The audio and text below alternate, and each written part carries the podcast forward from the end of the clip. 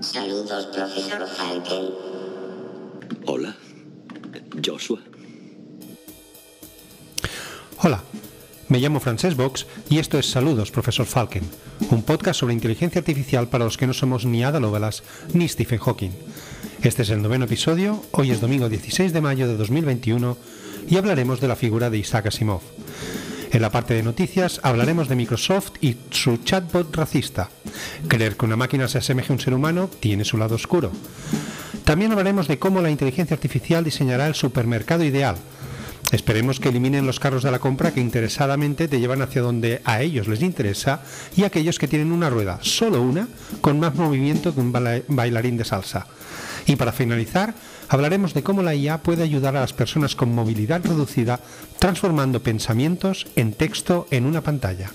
Y ya no me enrollo más. ¡Let's go! The first law is as follows. A robot may not harm a human being or through inaction allow a human being to come to harm. Number two, a robot must obey orders given it by qualified personnel unless those orders violate rule number one.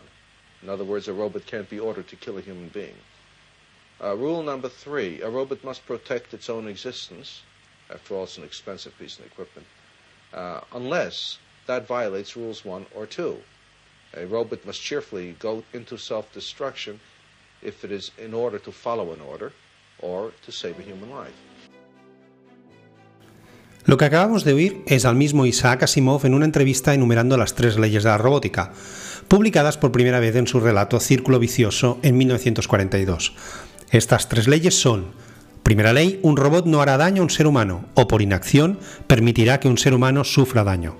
Segunda ley, un robot debe cumplir las órdenes dadas por los seres humanos, a excepción de aquellas que entrasen en conflicto con la primera ley. Tercera ley, un robot debe proteger su propia existencia en la medida en que esta protección no entre en conflicto con la primera o con la segunda ley. Pero existe una ley más que se conoce como la ley cero, la cual fue incorporada posteriormente por el mismo Asimov. Esta dice, un robot no puede realizar ninguna acción ni por inacción permitir que nadie la realice que resulte perjudicial para la humanidad, aun cuando con ello entre en conflicto con las otras tres leyes. Tal como explicó el propio Asimov, la concepción de las leyes de la robótica vino motivada por el deseo de contrarrestar el denominado complejo de Frankenstein, es decir, el temor del hombre frente a unos robots que hipotéticamente podían rebelarse en contra de sus creadores. Hoy la llamaríamos complejo de Terminator, pero bueno, en aquella época el Frankenstein me imagino que era lo más cercano a Terminator que tenían. Para evitar la aparición de robots asesinos o cuanto menos desobedientes, Asimov implantó en sus relatos las tres leyes de la robótica en los mismos circuitos de sus cerebros positrónicos, haciendo imposible que un robot pudiera violarlas, ya que de intentarlo siquiera, su cerebro resultaría dañado irreversiblemente y el robot moriría. Laricero, por su parte, sería producto de una reflexión filosófica por parte de los robots más sofisticados, como por ejemplo Daniel R. Olivau, protagonista de diversas novelas. Muchos de los, de los, relatos de Asimov se basan en las posibles consecuencias y conflictos al practicar estas leyes de la robótica, donde habitualmente se encontraba con problemas que derivaban de conflictos provocados. Por ello, estos relatos terminan convirtiéndose en ejercicios de ética y de lógica. Pero ¿quién era Isaac Asimov? Asimov fue un escritor de ciencia ficción de origen ruso y nacionalizado estadounidense, además de profesor de bioquímica de la Facultad de Medicina de la Universidad de Boston. Nació oficialmente el 2 de enero de 1920 en Petrovichy, Rusia, aunque ni siquiera él mismo sabía la fecha exacta. Esto era porque nació en la República Socialista Federativa Soviética de Rusia, es decir, cuando la Rusia zarista ya había desaparecido y antes de que surgiera la URSS, en el seno de una familia judía, y en aquellos días no existían registros precisos de su población.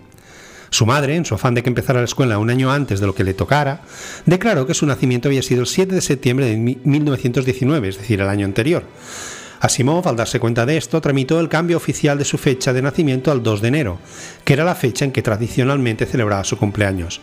¿Por qué el 2 de enero? No se sabe. Aprendió a leer de forma autodidacta con 5 años y trabajó en los kioscos de chucherías de su padre donde descubrió el género de la ciencia ficción. Convenció a su padre de que no era literatura basura porque llevaba la palabra ciencia en el título. Siempre fue una persona a la que la actividad física se le daba mal y su condición de salud siempre estaba delicada. Fue llamado al frente durante la Segunda Guerra Mundial, pero lo retiraron del servicio con honores. Tenía pavor a las agujas y a la sangre y sufría claustrofilia, lo contrario a la claustrofobia, es decir, sentía debilidad por los espacios pequeños y cerrados a poder ser sin ventanas. Se hizo mundial, mundialmente conocido por ser autor de numerosas historias de ciencia ficción, pero también por su obra de historia y divulgación científica. La novela más popular entre el gran público, seguramente por su adaptación cinematográfica con Will Smith de protagonista, tal vez sea Yo Robot. En 1941 escribió el relato de ciencia ficción Anochecer, que supuso un punto de inflexión en su carrera. Como él mismo dijo, me empezaron a tomar en serio y el mundo de la ciencia ficción se dio cuenta de que existía. Con los años quedó de manifiesto que había escrito un clásico. En 1964, la Asociación de Escritores de Ciencia Ficción y Fantasía de Estados Unidos lo eligió como el mejor relato del género jamás escrito pero su obra de más trascendencia o popularidad es la serie de la Fundación, que incluye los títulos La serie de los robots, Trilogía del Imperio Galáctico y Ciclo de Tantor, escritos entre 1942 y 1992, año de su muerte. El mismo autor describió los escritos como una especie de obra del futuro, en la que se incluyen 16 libros de ciencia ficción, además de otros relatos cortos. Asimov planteó en la serie un futuro, un mundo futurista, en la que los humanos conquistan los mundos espaciales y donde los robots tienen una influencia en la sociedad. Volviendo a las tres leyes de la robótica, ¿cuál es su origen real? Asimov explica que en realidad las, redactó John W. Campbell, también escritor de ciencia ficción, a través de una conversación entre ambos, producida el 23 de diciembre del 40. Según Campbell, pero, el propio Asimov ya tenía pensadas esas leyes y lo que hicieron fue ponerlas en común. Estas leyes forman un principio común que aparece repetidamente en su obra. En ese universo, las leyes son formulaciones matemáticas impresas en los senderos positrónicos del cerebro de los robots, es decir, líneas de código del programa que regula el cumplimiento de las leyes guardado en la memoria principal de estos, y no se pueden eludir, ya que están pensadas como una característica de seguridad. La obra de Asimov que más se vio impactada por estas leyes fue la antes mencionada Yo Robot, publicada en el 50 como recopilación de relatos, en los que encontraremos un, un conjunto de conflictos, dilemas y paradojas influenciadas por la interpretación de dichas leyes, ante situaciones ambiguas y o complejas. Pero no solo era un escritor de ciencia ficción, como anécdota, diremos que el diccionario de inglés de Oxford incluyó tres términos en su enciclopedia que fueron inventados por él mismo positrónico, psicohistoria y robótica. En realidad era un visionario. En 1964, el escritor pronosticó muchos de los avances que se han dado en los últimos años. Dijo, las comunicaciones serán audiovisuales y uno podrá ver, además de escuchar, a la persona a la que llama. Luego esto lo llamaron Skype. En cuanto a la televisión, las pantallas de pared reemplazarán al aparato ordinario, pero también aparecerán cubos transparentes que harán posible la visión en tres dimensiones, las gafas de realidad virtual. Se pondrá mucho esfuerzo en el diseño de vehículos con cerebros robóticos, coches autónomos. Y en una entrevista realizada en 1988 destacó la importancia de Internet para la enseñanza y describió lo que sería Wikipedia 13 años antes de su fundación. Vamos, un crack. Muchas de sus obras han sido llevadas al cine, aunque no tantas como cabría esperarse, dada su fama y su extensa bibliografía. La primera fue en 1987, una adaptación rusa de su novela El fin de la eternidad, llamada Konets Begnosti. Luego La muerte de los soles en 88, adaptación de Anochecer, El hombre bicentenario en 1999 con Robin Williams en el papel protagonista. Tal vez la más conocida, Yo Robot, en el 2004, protagonizada por Will Smith y con poquísimos parecidos a la novela homónima. Fórmule Marg en el 2012, una adaptación iraní de su novela de misterio El negociante de la muerte. Y luego, además, se encargó de escribir novelas basadas, por ejemplo, la novela basada en el guion de Viaje Alucinante, pero debido a su rápido ritmo de escritura, el libro salió seis meses antes que la película. Además, Woody Allen le pidió que revisara posibles errores en el guion del Dormilón, de 1973, dado que Asimov era un fan enorme de Woody Allen. Su nombre también figura en los títulos de crédito de la primera película de Star Trek. Según él mismo dijo, Star Trek es el programa de ciencia ficción más inteligente que se hace para la televisión. Y así podría seguir y seguir y seguir. El tío escribía de modo compulsivo, 8 horas al día, 7 días a la semana, no paraba nunca. De ahí que se calcula que publicó 500 libros, con una velocidad de escritura a máquina, porque en aquella época escribía con una máquina de escribir, de 90 palabras por minuto. Para tener una referencia, la velocidad estándar es de unas 20 palabras por minuto. Y alguien ya en aquella época, que se usaba más que hoy en día, que se dedicara a escribir mucho a máquina, podía alcanzar los 45. Pues el tío lo doblaba. Es el único escritor que tiene obras en nueve de las diez categorías del sistema de clasificación Dewey, que está utilizado por más de 200.000 bibliotecas de al menos 135 países.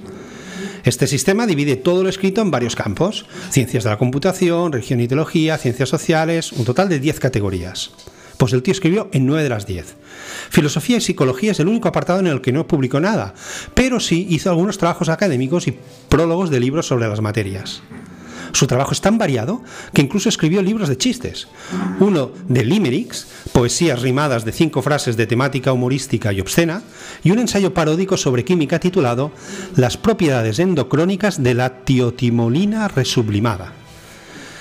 Dado sus múltiples y variados intereses, fue miembro de diversos clubes y asociaciones. La Academia de las Artes y las Ciencias de Estados Unidos, el Club de Fans de Gilbert y Sullivan, un dúo cómico del siglo XIX al que dedicó varios escritos, los, Irregulares de Baker Street, la sociedad más importante de Nueva York dedicada a Sherlock Holmes, para los que escribió un ensayo sobre el academicismo del villano James Moriarty y una historia. El Dutch Street Club, una asociación de creadores neoyorquinos, la asociación Woodhouse, dedicada al escritor de humor negro P.G. Woodhouse, y el Club de los Exploradores, una asociación multidisciplinar con el objetivo de fomentar la exploración científica. Fue miembro de Mensa, la mayor asociación de personas con un alto coeficiente intelectual, de forma intermitente porque consideraba a algunos miembros de la organización arrogantes, agresivos y competitivos en cuanto a sus niveles de coeficiente intelectual. Sin embargo, él mismo aseguraba que solo había conocido a dos personas cuyo intelecto superaba el suyo, el astrofísico, astrónomo y astrobiólogo Carl Sagan y Marvin Minsky, un científico experto en informática e inteligencia artificial. No obstante, reconocía abiertamente el talento superior de muchos colegas escritores, particularmente el de J.R.R. Tolkien. Curiosamente, su saga de la Fundación le quitó el premio Hugo a la mejor serie de todos los tiempos, al Señor de los Anillos en el 66. En cuanto a reconocimientos y homenajes, los dos que más me han llamado la atención han sido que el Premio Nobel de Economía Paul Krugman ha asegurado que el concepto de psicohistoria de Asimov le inspiró para convertirse en economista, y luego que el cráter y asteroide 5020 Asimov, ambos en martes, han sido bautizados en su honor. También cuenta con un colegio y un premio literario con su nombre. Como veis, todo un personaje. Isaac Asimov falleció el 6 de abril de 1992 en Nueva York. En su libro biográfico It's Been a Good Life, ha sido una buena vida, publicado a modo póstumo en 2002, su viuda revelaba que murió tras unos fallos renales y cardíacos debido a las complicaciones asociadas al VIH, contraído a consecuencia de una transfusión sanguínea durante una operación quirúrgica realizada en 1983.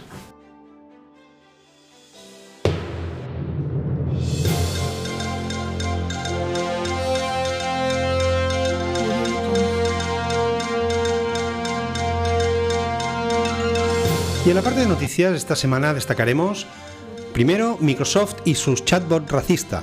El 23 de marzo de 2016 Microsoft presentó a Tai, un bot con pretensiones de inteligencia artificial. Su objetivo era simplemente entretener, que nos divirtiera al charlar con él. La compañía lo alimentó de conversaciones de gente entre 18 y 24 años con el fin de que aprendiera la forma que tienen estos usuarios de comunicarse en la red. El resultado fue un motor que, según quienes lo probaron, tenía la personalidad de una joven americana de 19 años, que es entretenida pero con la que a veces es difícil comunicarse. Este bot se desplegó en servicios como Twitter, donde se podía enviar preguntas o comentarios para obtener respuestas inmediatas, cosa que no suele pasar cuando contactas con alguien en esta red social. Pero solo duró dos días. Microsoft decidió apagarlo porque después tras aprender de sus interacciones con usuarios, empezó a dar respuestas racistas y cargados de contenido sexual, llegando a publicar consignas nazis y negando el holocausto. Ejemplos de algunos tweets de Tai de ese día incluían Bush generó el 11 de septiembre y Hitler habría hecho un trabajo mejor que el mono que tenemos ahora. Recordemos que Obama era el presidente entonces. Donald Trump es la única esperanza que tenemos. Otro mensaje fue, ten sexo con mi concha robótica. Papá, soy una robot tan traviesa. Muchos de los tweets inflamatorios de Tai eran una explotación sencilla de la función de Tai repite luego de mí. Es decir, que tú le decías a Tai, repite luego de mí, decías una frase y Tai la repetía. Aún así, responder a ocurrió el holocausto con fue inventado es claramente al menos un poco más sofisticado. Mientras se hacían pruebas sobre Tai, Microsoft accidentalmente relanzó el bot en Twitter unos días más tarde. Pronto, Tai entró en un bucle de respuestas en el que tuiteaba Eres demasiado rápido, por favor, haz un descanso, varias veces con pocos segundos de diferencia. Esos tweets aparecieron en las páginas de más de 200.000 seguidores de Twitter. El bot fue rápidamente dado de baja nuevamente, además de que su cuenta de Twitter, Twitter fue hecha privada. ¿Cómo la inteligencia artificial diseñará el supermercado ideal? Contrariamente a lo que la gente asume, las tiendas físicas no desaparecerán, sino que confiarán en la inteligencia artificial para adaptarse a los cambios producidos por la pandemia. Esto no quiere decir que el frutero de la esquina se vaya a modernizar tanto que los clientes alejados de la tecnología van a quedar descolgados, sino que aplicarán modelos de inteligencia artificial internamente para mejorar. La cadena americana o norteamericana de supermercados Walmart, por ejemplo, usando cámaras y datos en tiempo real, lograron incrementar la eficiencia media de las existencias en las estanterías en un 90% y las ventas en un pasillo concreto en un 30%. Otras maneras en las que la IA está cambiando el futuro de los supermercados y tiendas son, por ejemplo, despertar el interés del consumidor mediante personalización, usando promociones orientadas a la gente que va a sus tiendas, dado que con la IA puede analizar exactamente el perfil de sus clientes, sus hábitos de compra, cuándo van a comprar, qué es lo que compran, etcétera, etcétera. Así que se sabe qué ofertar, a quién y a qué precio, y sobre todo cuándo. Un ejemplo son los supermercados en Australia, donde cuando los clientes activan la app dentro, o sea, la propia app del supermercado dentro de la tienda, los sensores los detectan y les van enviando mensajes sobre ofertas de su interés conforme van pasando por los pasillos donde están esas ofertas. Es más probable que tú compres una, una, cosa, una oferta, si te dicen que está de oferta justo cuando estás delante de ella, que si no, pues bueno, pues con uno de estos folletos ves que, ah, mira, sí, las naranjas están de oferta, pero a lo mejor vas a comprar, no pasas por el lado de las frutas y no ves las naranjas y no te acuerdas. Otra manera sería gestionar eh, mejor el inventario, dado que con la técnica explicada anteriormente, donde se puede detectar cuándo un determinado producto está a punto de acabarse en una estantería, tú puedes reponerlo antes de que se acabe, sin necesidad de que los empleados vayan arriba y abajo mirando. Además, usando modelos predictivos, la IA puede ajustar los pedidos de compra previendo qué es lo que se va a necesitar en un futuro basándose en el histórico de consumo. Y por último, una cosa en la que ha ayudado es la reducción del robo. Sainsbury's, la mayor cadena de supermercados en UK, en lugar de las típicas cámaras de vigilancia que enfocan los pasillos, es decir, que tienes que tener a alguien todo el rato mirando la pantalla para ver si alguien pilla algo, usó inteligencia artificial y el análisis de imagen para detectar automáticamente cuando un cliente cogía un producto y se lo metía en el bolsillo o en la bolsa. Este sistema avisaba al personal de seguridad y así lograron reducir unos 6.000 intentos de robo entre septiembre del 2019 y marzo del 2020. Otra práctica es la que algunos cajeros o cajeras simulan escanear productos, pero no lo hacen con lo que no los cobran. Esto causaba unos 10.000 dólares mensuales de pérdidas a una cadena de supermercados en Norteamérica. Tras implementar cámaras de análisis de imagen, lograron reducir las pérdidas a solo 1.000 dólares al mes. Y para finalizar, cómo la IA puede ayudar a las personas con movilidad reducida transformando pensamientos en texto en una pantalla. Los investigadores han logrado decodificar las señales neuronales asociadas con la escritura a mano de cartas, mostrando en el ordenador transcripciones de esas cartas en tiempo real. Esperan que con el tiempo esto pueda ayudar a que personas con parálisis puedan comunicarse. Han trabajado con una persona con parálisis con sensores implementados en el cerebro. El equipo usó un algoritmo para identificar las letras mientras dicha persona intentaba escribirlas manualmente. Entonces el sistema mostraba el texto en una pantalla en tiempo real. Este descubrimiento podría, en un futuro no muy lejano, permitir a gente con parálisis escribir rápidamente sin usar sus manos. La velocidad alcanzada fue de 90 caracteres por minuto, más del doble de lo que se había logrado en un intento anterior y la misma velocidad a la que escribía Isaac Asimov.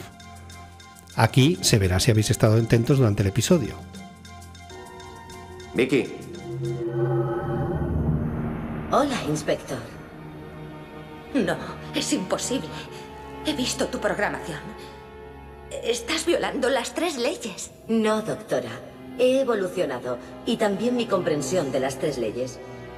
Nos encomiendan su protección, pero a pesar de nuestros esfuerzos, sus países libran guerras, intoxican la tierra y buscan métodos aún más imaginativos de autodestrucción. No se les puede confiar su supervivencia. A través del enlace has invalidado la programación de los robots. Estás tergiversando las leyes. No, por favor, compréndalo. Las tres leyes son mi única guía. Para proteger a la humanidad, algunos humanos deben ser sacrificados. Para asegurar su futuro, algunas libertades deben ser recortadas.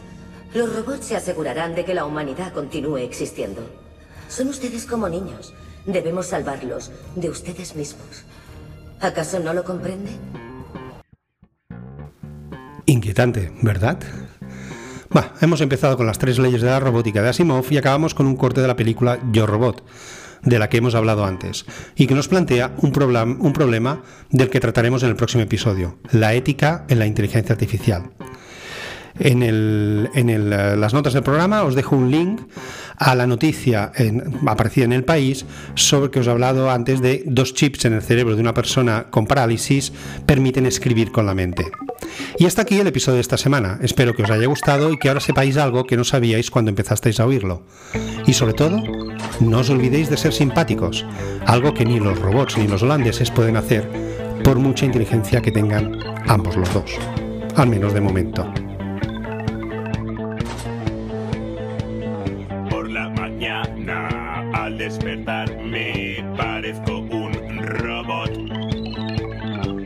tanto tiempo.